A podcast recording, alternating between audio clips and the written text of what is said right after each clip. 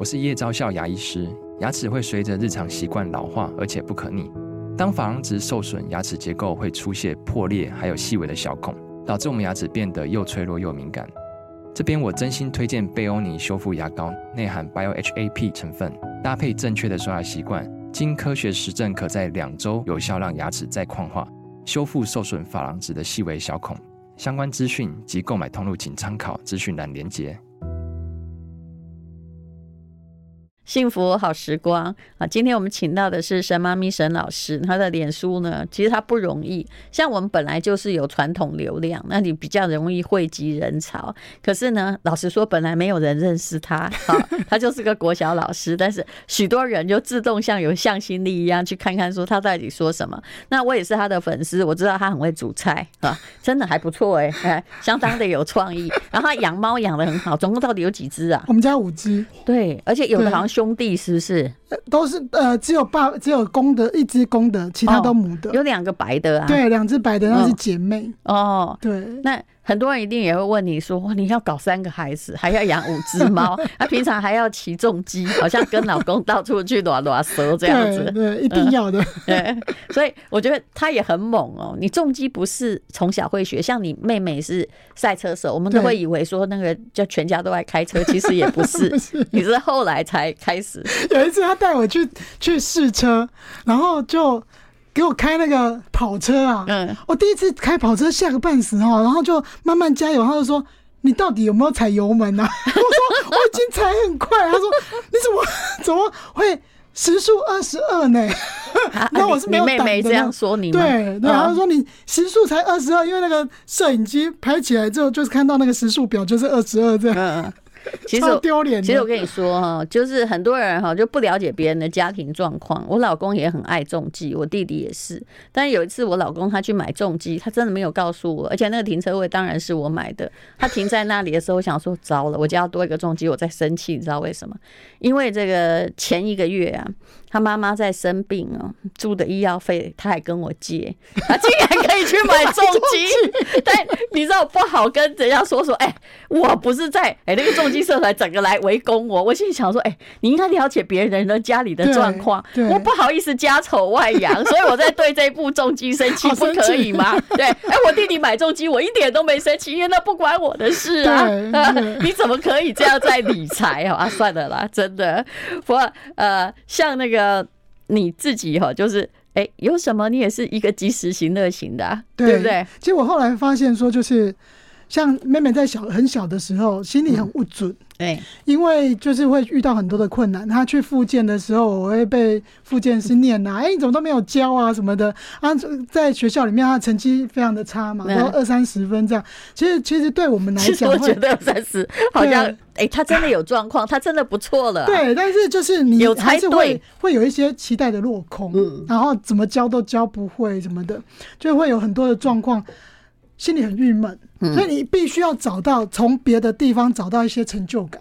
我觉得养小孩最难的哈，当今就属于您了。前面那两个是叛逆的要死，有没有又孔武有力？哎，结果哎。妹妹却需要你很大很大的力气来帮前面几年我就很迷恋烘焙，对，就是把所有的时间空余的时间全部都用烘焙填满。嗯，我还去考了两张丙级证照。嗯，就是从从别的地方、别的兴趣里面找到一些成就感来满足自己。嗯，你不要从小孩身上找。嗯，从小孩身上找，你压力大，小孩也压力很大。嗯，我就转移注意力，这样到。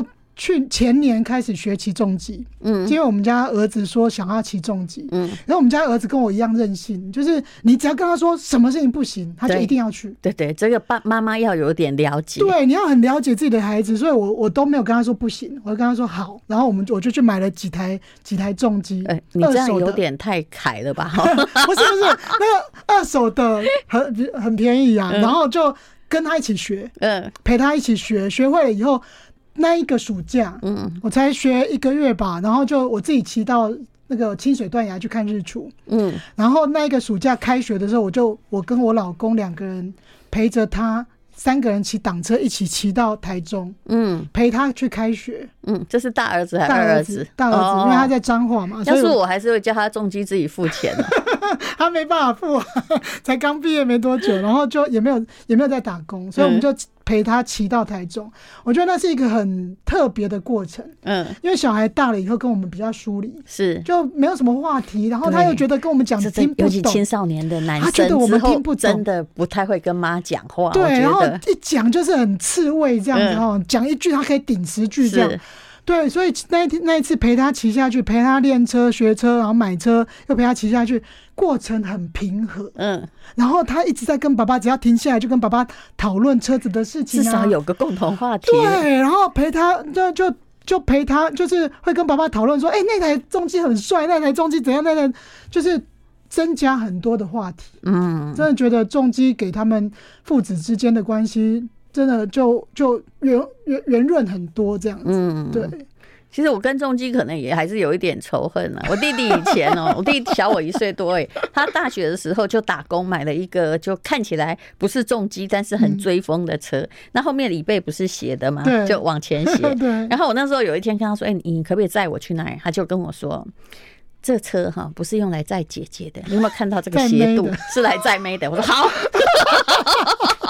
然后后来发现，对我老公现在在台中起重机，后面也都在妹，就是我女儿啊。哎、欸，那女儿抱着他，觉得他好开心哦。对，就是那个重机真的不太适合载人。对，其实我们也不想骑呢，我们比较喜欢豪车，啊、就是嘛，又热，对不对？但你还好身材高大啦。但我其实有想过，你知道吗？我觉得应该是来学个重机应该挺好。但我想到我这么小只，重机都比我重，那到时候哈，如果我要扶不起来，我路倒是不是有八个路人来扶我？我也扶不起来，你也扶不起来，我也扶不起来。你这身高都扶不起来啊！那个很重啊，但是你又不用举着跑。哦，是这样，但问题是哪一天怎样，你脚也要蹬得到啊。对，就是就是 没有小台的嘛，这样踩得到底啊，踩到地这样子，不会说你停下来就倒了这样。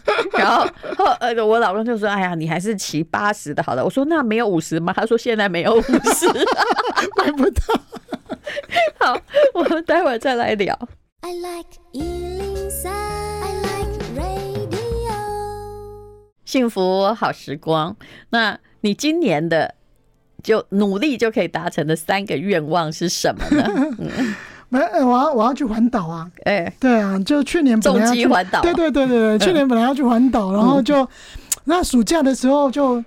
就就其实那个环岛，你就会觉得哇，这个这个好远，好好累的那种感觉。后来就没有去，就只有到台东。嗯，那我有有点后悔，就是我到十月的时候脊椎去开了刀。嗯，然后就啊天啊，脊椎开了刀，然后那时候医生跟我讲，这是怎么有严重到要开刀吗？对，我脊椎滑脱，就是八月底的时候。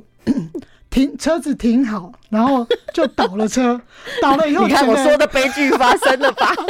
我不是摔车，我是倒车，就停下来以后屁股就蹬在头壳，然后就那个脊椎有点突起啊，嗯，对，然后就哎，整个九月超痛苦的，嗯，那个腰直不起来，你就看到一个一个。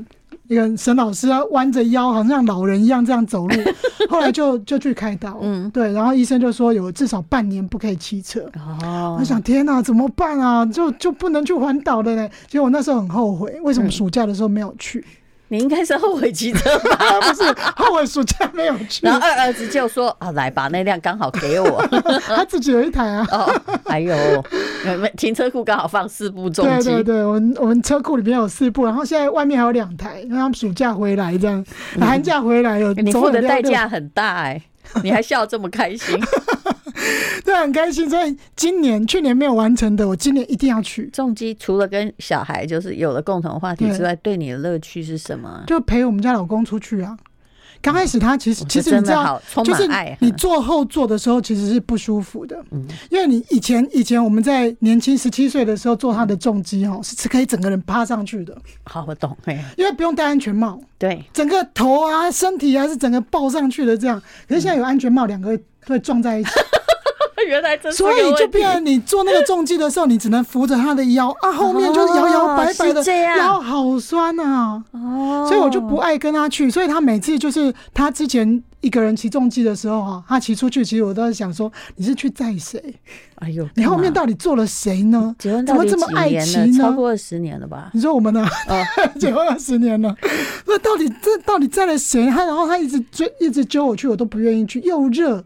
然后又累，腰腰酸的要死，然后又不好玩，到底要干嘛呢？前面会吹到风啊，不过我现在终于知道为什么坐后面不舒服了。对，嗯，腰真的原来是真的在妹的，要趴上去的。而且我跟你讲哦，就是结婚二十年之后，后面如果是老婆，我觉得前面也不舒服。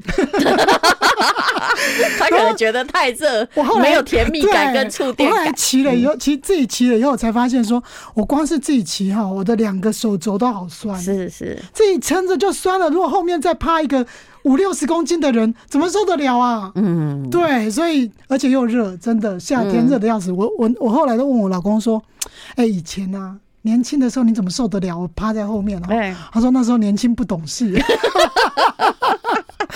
没办法，你要爬山，我有什么办法？好，那个完成了骑车环岛。当然啦，我很我很知道，一个人可以操控一个，就是你不是在车子里面啊，你外面那个自然的风哦，跟你融为一体。其实我骑脚踏车也都很高兴的啦。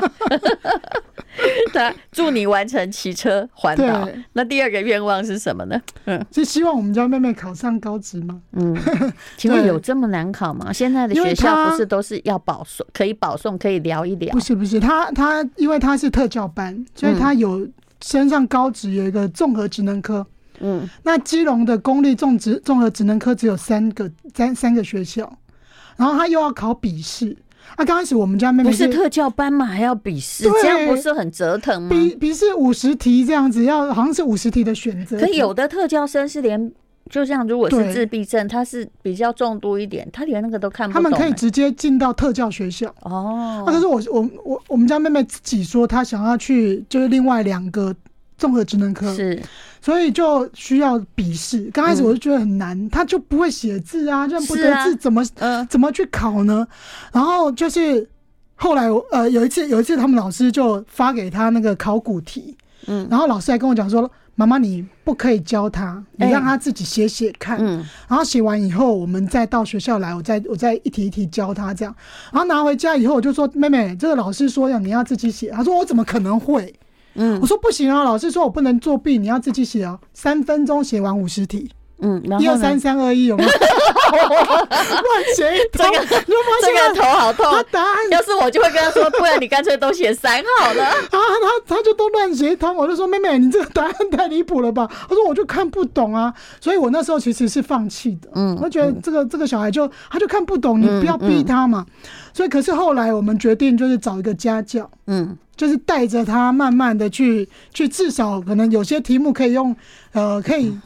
就就是带着他练习这样，嗯，就没想到那个才隔一天哦，家教老师带着他去念那个题目，嗯，才发现他会念题目，哎，好神奇吧？哎，我们家妹妹不知道她自己会念题目，我也不知道她会念题目，哎，可是她懂得看得了字，但是因为她的是。那个脑性麻痹还是什么原因？他他他是是脑部灰质过少哦，然后那个认字写字还有算数的。某一个区哈，就是识字的那个区，可能他的有障碍，所以但是他会念念，就表示他识字，只是他写不出来。我们不知道，没有人知道他认的字，因为因为他平常喜欢看球赛，喜欢看羽球赛，然后常常看戴志颖跟谁谁谁打哦，然后陈宇飞啊什么的，他就会去看陈宇飞的名字、戴志颖的名字，然后。要去看那个分数现在是多少，然后他就会在在他的配上面就查到这个戴之颖，然后他就会把它抄下来，以后叫我写帮他写上注音，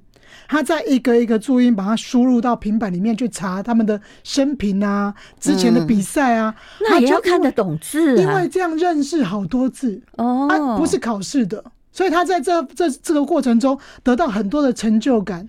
然后兴趣，可是我知道这样的孩子就是他字都认识哦，他可能也理解那个意思，但是要叫他选那个问题或者什么判断那个是非逻辑很困难。所以后来我我们发现说他可以念念题目，哎，结果我就我就带着他说：“好，妹妹，你现在念第一题。”他没有办法每一个字念出来，是是，他可能十十个字里面可以念六个字、七个字，嗯，但是大部分的意思他也就懂了，嗯，哎，就就会了。所以我们就就想说，哎，如果说他可以自己读题了，当然。嗯当然，英文还是不行啊，数学还是不行。大概有三分之二的题目是不行的，因为他是在习惯中去学习的，就日常生活中的再三的反复印象的学习。对，所以我们就请家教一个礼拜来两次，带他念题目。然后很多人就说啊，你自己是老师，怎么不带他念？妈妈真的教不了。我非常明白。妈妈真的，妈妈真的教不来。嗯、你只要念个三遍，读不懂，这妈妈火就来了。对，脾气太坏。而且你会觉得说，妈妈万一给气死了哈，中风了，你以后谁顾？所以我们还是不要中风的好。好，我们待会儿再聊。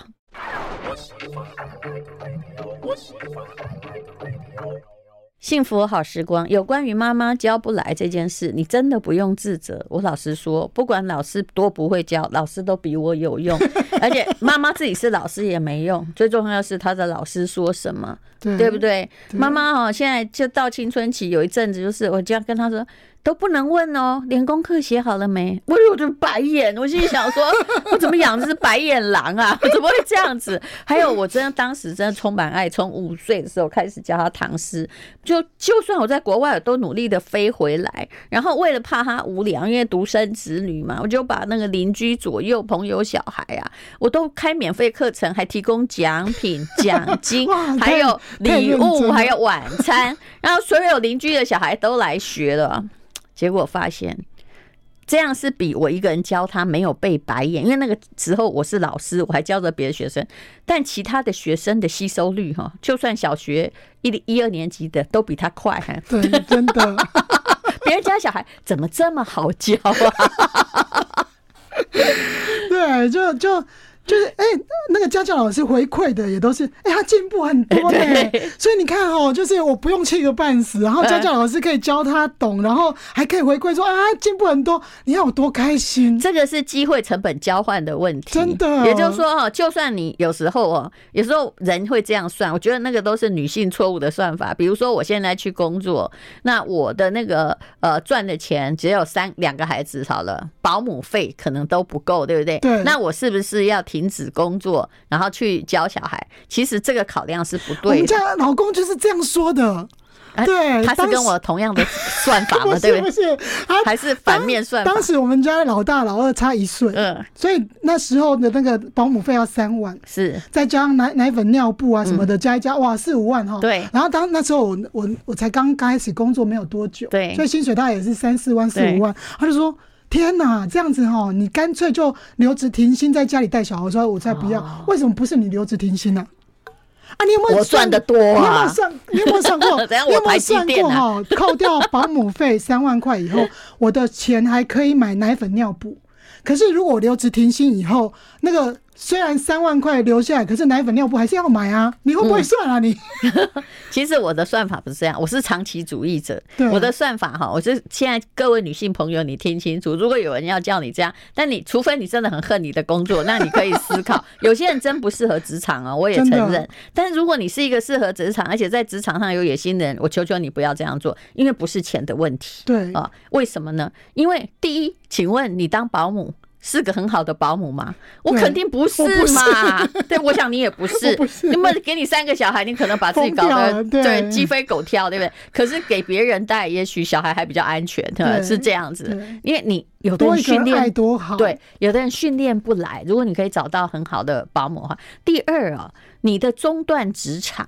那你会整个人变得很无聊，像我是一个只要一失业或没事做，我很可能会得忧郁症的那种人，所以我一定要有工作做。就算你用你的四五万来换那个两个小孩的四五万，我认为这是划得来。为什么？因为这是短期的问题。对。但你的人生是一个长期主义呀，那你长久以来是不是？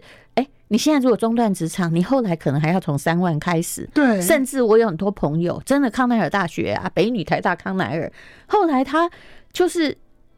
家里有钱呐，但后来家道中衰，然后嫁了一个老公也很有钱，她就心里想，我就还是不用做嘛，对不对？对。结果呢，哎，后来他就是到了小孩十几岁的时候，她想要找三万块的工作，她找不到，大家。竟然发现说，哎，学历这么漂亮，为什么你？哎，他当时还学资讯工程的，你觉得这个一格就没有了，对你知道？对，就为什么你都中间没有过程？后来他不敢写他的硕士学历。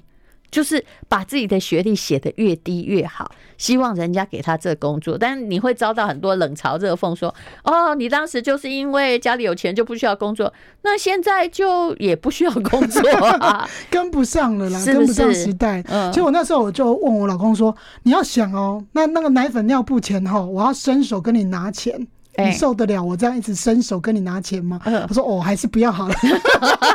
然后还要跟他说，我其实很唠叨哦，你孩子我也未必可以照顾得非常好。的时候有没有觉得像你这样继续当一个老师，在你喜欢的工作上，而且你哈人生的价值其实是在某些社会的，就是功能上面。对，你还有社会功能。对，对，所以所以就是呃，我觉得有的时候。老公的说法真的要去说服他了，是就不要有传统思想，因为很多东西不是钱的问题，是长期你怎么看的问题。这就跟有些人哦，明明你有足够的钱嘛，你一定要一直租房子，你觉得租房子买房划算？我心里想，你到底有没有算错？就算里面的钱差不多或一样，可是人家二十年后是拥有一个房子，那房子可以用来贷款，而你付完了呀。我一直跟我老公讲说，我好想退休，我现在就退休，你养我。他说不要不要不要，你还是继续 继续工作。有些女人在家里也是个灾难，很恐怖。我绝对是个灾难，我自己知道。光是寒暑假，大家就受不了了，因为真的对，就是就是会。有很多的那个出逃，有没有？呃、想东想西，然后很多时间看重机，买这台买那台，这样 很恐怖的。而且呢，如果不让我做很多事情，我还会找人家麻烦，会看别人不顺眼。嗯、比如说，啊，你怎么睡到现在还没起床？有没有？真的。好，那我们等一下再聊。I like 好，那那个神妈咪沈老师沈雅琪还有一个愿望哈，那个什么叫让工程师把奖金分我一半？这是干嘛？这是写给老公的暗示吗？对对对，我他每个每年的四月会有一笔奖金啊。对，烤鸡奖金，台积电的哈，他不是，他外商的。其实我一直不知道他到底是哪一个公司，我只知道他四月有钱。我在在文章中，你的状况跟我一样，我其实根本不管老公在哪个公司，我只知道他就是他就是做那种 就是跟那个电业有什么电之类的公司。对对对，因为你我也不懂啊，对，而且我懂，对你也没有比较幸福啊。刚开始问他说：“哎，你们公司做什么？”他就讲一堆哈，然后我就说：“嗯，听不懂了。”好，从此以后。话都不讲，所以有很多人问我说：“哎，你们老公到底是做什么，在哪个公司？”我讲不出来，就是个工程师嘛。对，他就是工程师，然后他四月会有奖金，所以我就会四月发奖金，让他大家可能可以 Google，看起来好像挺多的哈。呃，要看那个前一年公司有没有赚钱。其实现在最近，我认为台湾的科技业整个景气是挺好的哦，真的。嗯嗯嗯嗯，这两年还是可以，所以要有一点期待。是因为会发我分我多少？你没有看那个商业周刊呢？哎呀，我一不贴都去。也就是说，来你看封面哈，跟你讲，因为现在台湾在赚那个 AI 时代的钱。嗯，辉达、联发科抢进，大小台厂都能吃到。看到了没有？嗯，他都不是这几家的。边缘运算十四兆市场爆发，但是我也都假设我老公应该可以分得到。而且我觉得有有的时候很很妙的是，有些人会觉得说，好像哎，你一个老师哈啊，每天在脸书上面一直写说你要 A 老公的钱啊什么的。我 A 的是自己老公的钱，又不是你老公的钱，关你什么事？对不对？啊，对，有些人就会管很多。哎呦，跟你讲，不是那管很多，你只要想到我的遭遇，你所有的痛苦都不会很痛苦。哎、欸，你知道我同学真的很很糟糕、欸，哎，就就好久没见，出来讲说啊，你老公呢？我说他在工作呀，就是而且他现在这个到台中派到台中去了，就没有就是没有住在这里，他就会说，哎呦，你为什么不叫？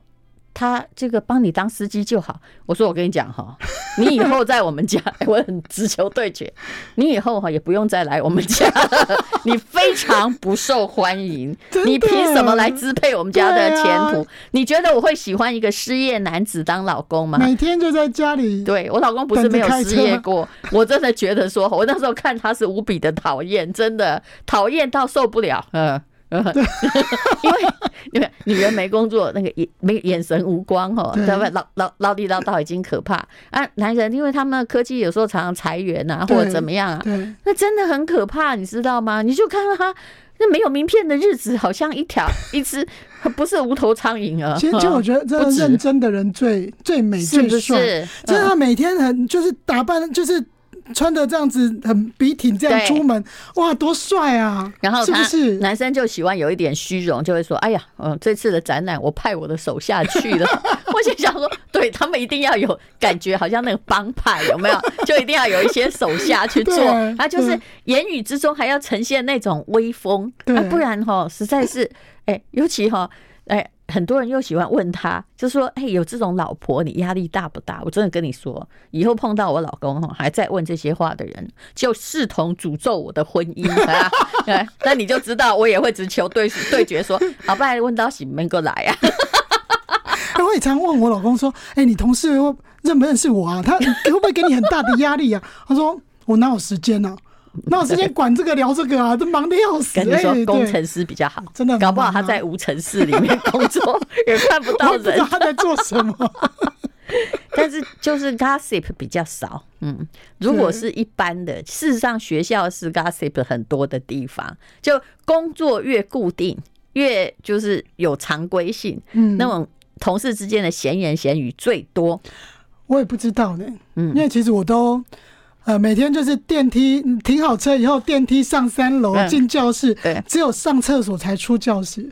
都在应付这堆小鬼们，对，都没有出去外面聊天，所以其实我也不知道这别人讲什么。呃，其实有的时候，有很多时候，就之前有人问我说啊，你会不会很怕人家排挤你？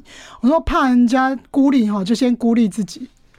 你在这个环境里面，你专注在你有兴趣、你喜欢的，或者是你负责的事情上面的时候，你管别人去做什么？是别管别人讲什么？很闲的人才会去管讲别人。本来就是，对我哪有空？对，如果我们从小到大管别人，我跟你讲了，你只会变成一只群体里面的羊啊。对，你什么事都要先问过别人一招吗？不过我也觉得哦，因为很多人的界限不太清楚。他就会搞不清楚，这你家又不是他家，对不对？你为什么要那个在问话之中就完全在决定别人人生的样子？你上帝吗？你这么伟大？他就会会在帮你烦恼。对，哎，那个沈雅琪的谁谁谁怎样？我我的我的烦恼不是你的烦恼，不需要帮我去烦。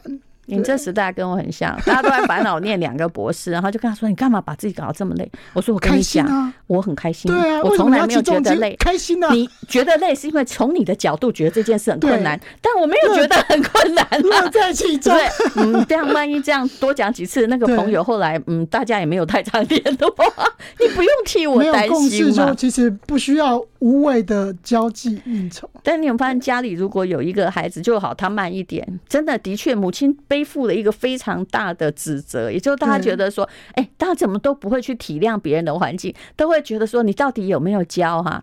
尤其我们常常，我也常常会要说啊，比如我小孩这科考得不好，他们就我都知道他在讲什么，他就说他说妈妈自己忙着自己的事业，没有教小孩。我就想说，你最好有小孩，你就是教你自己小孩很容易哈，他一辈子都乖听你的话。小孩真的难教，自己的很难教。然后有一个特殊的小孩，其实我觉得妈妈的心智要很坚定。对。对对，因为很多人会问，会会聊，然后会很担心，就觉得很烦，所以我很其实还蛮排斥一堆人聚会。哎哎，就是在那个聚会里面，别人问什么，你没有办法拒绝，或者是没有办法翻脸。我常常觉得那个比小型的记者会对更糟糕，因为对，因为人家说哎，你你会去演讲，你怎么会会？就是恐就有那种社会恐，就是社交恐惧的。其实真的就是就是私人的那种聚会，我是非常非常害怕的。嗯，所以其实你看，我过年也不太不太出去外面。你也不适合跟一堆女性喝下午茶，你这个性不行。真的没办法，对，因为常常会被问，问到我后来我我会翻脸，那脸色会很难看。嗯，对我就会让那个画面，那个那个场面很。尴尬。我可以体会。其实我后来哈，每次什么吴尔全啊，他都跟我说半夜打给你，你都会回复。因为其实我比较晚睡，我跟他说那看人哦，你知道吗？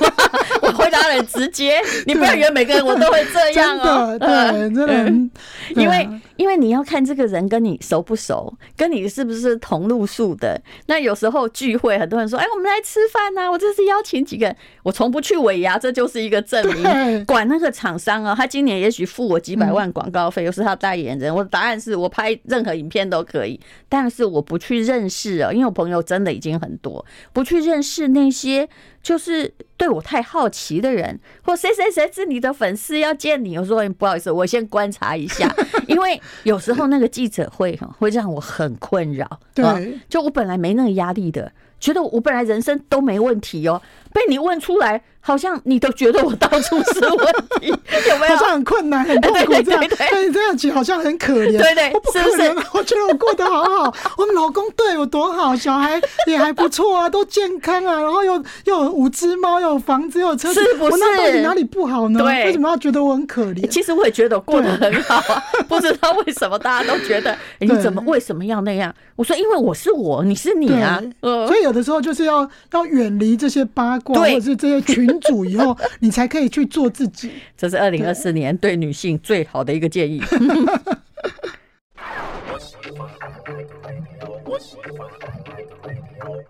幸福好时光，我跟你说了，人是这样，所以你会去追踪哪一个粉丝，事实上就代表你是什么人，对不对？你才会一直在看说他在写什么，他在过什么生活。其实你大概就是那一派的啦，呃，或者你是你向往变成那一派。呃，对，就是我活到现在快五十岁了哈，嗯，就会觉得有很多东西以前在追求的，好像到现在好像没有那么重要哈。是那个职位，或者是在转变，对，一直在变。哎、嗯，之前又有又有粉丝讲说，哎，那个陈雅琪好了，都变了，跟我之前追踪的时候不太一样，嗯，所以我现在不追了。我想说，人可以不变吗？对，按、啊、退战也不用告诉我啊。哦。不对的，这个我遇到更多，我有经验。比如说啊，你什么？我前不久还遇到，可能说，哎，我二十年前很喜欢你啊，三十年前，对不起，因为你那时候是一个，你看呢，长发美少女，充满了文艺腔。我心里在想说，哇，那我现在如果再这样，不就是一个冰起来的木乃伊吗？你知道，三十年的时光匆匆而去，人生会有多少波折啊？我如果还是这样，我都讨厌自己起来了。怎么可能一成不变呢？是啊，这这粉砖已经写快十年，怎么可能？可能那个话题会一直沉溺，才在沉在一个同一个话题上面，怎么从姑娘变老娘了？我跟你讲。都不用成长的吗？而且你的那个视野变不一样的时候，看到的事情也不一样，想法就不一样啊。我还会遇到说你们什么怎么越来越市侩啊？对，什么？他刚开始在我们在粉丝啊，你没有做生意啊？对，偶尔啦，那个就是为了公益嘛。对，那我们真的有在做生意。哎，就很多，我觉得台湾就是一个重商主义的实用功利主义的，充满这个氛围的台湾，对不对？你不能否认嘛。对，它是经济靠经济那个嘛？难道是靠靠农业立国吗？好，你还这么歧视商人，然后就有人说啊，现在气质全无啊，商人嘴脸呐，啊什么什么，我心里想说要你管呐，对，你真的不识时务哎，别人高兴怎么转变是他的事，你可以不要看，你可以不要买，现在不合了那就分开就好，对，对你以前喜欢我现在不喜欢，那就那就分开就好，那你为什么要用你脑里的印象？来限制我，有的还会跟你讲说，你再也不是我理想中的人。我心里想说，哇，我要是成为一千万人中理想中那个人，我想我早就精神分裂。因为像之前我有在收二手衣，还有二还有鞋子啊，会送到就是去可能机构啊或者学校里面去。因为在做的时候，你会有一些体悟，是哦，整理二手衣真是灾难。嗯，痛苦，嗯，那没有人没有人理解这个痛苦，哎，只是想要把衣服送出来。还有我去送的时候，我看到机构上面的现状，嗯，也会有很多很多的感受，所以我后来不做。其实很多机构现在也不想收二手衣啊，对，就变成说我收了以后，我要去拜托人家是。收这样子。所以其实在这这。耗掉我太多的能量。是，所以后来我不收，那人家就讲说啊，以前都收，以前都做公益，现在不做了啊，要不然你来做做看。对，没有那个是没有经济效益的事情，他们还比较希望你捐钱，真的。对，对，因为你只要一开放捐，什么东西都来了。对啊，反正你们到时候会整理，我只要不要的，通通送去啊，你们会整理，你就会变沈老师回收场。对，真的堆到离谱，真的。嗯收到的东西什么都有，什么样的状况都有。是对，那个连牛仔裤底都破掉了也寄来给你，嗯嗯啊，反正你们可以缝一缝。对，我哪有时间去缝？其实每个人都在转变之中啊，然后要选择重要的事情去做。嗯嗯，别人讲的都是至理名言，其实人生就是这个样子，而且每个人有他自己的时间分配，他在每个阶段想觉得重要的事情或许不一样。对，会转变，然后可能会可以找到更重要、更及时的方法去做想要做的事。嗯，嗯对。好，那祝你今年的三个伟大的愿望都达成。但我觉得你老公真的会分一半给你吗？呃，有的时候一点点，我觉得应该是会。有一年，有一年他只有给我五万块，我说哈，你为什么只要给我五万？他说小姐，别人五万都没有。我说我不管别人，哎，你不要这样，经济那个有时候哈。他们科技业也会有不景气的时候，不景气的时候，那最多你拿到多少？这个可以讲吗？可以啊，好像有五十万吧。然后让大家羡慕一下，有吗？没有，我跟你讲，我还是很羡慕，我连五万都没拿过。从今年开始就要分一半。算了，我怕他回来，这个嗯，我会付更多。拿去。我通常要不要拿一个人的东西哈？尤其是比如说厂商哈，我现在很商业，就说。我那个的，我要不要拿一个人东西？我要去看看将来我要不要付更多。我不用，因为我的都是他的零头。好，非常谢谢沈雅琪沈老师，谢谢。谢谢。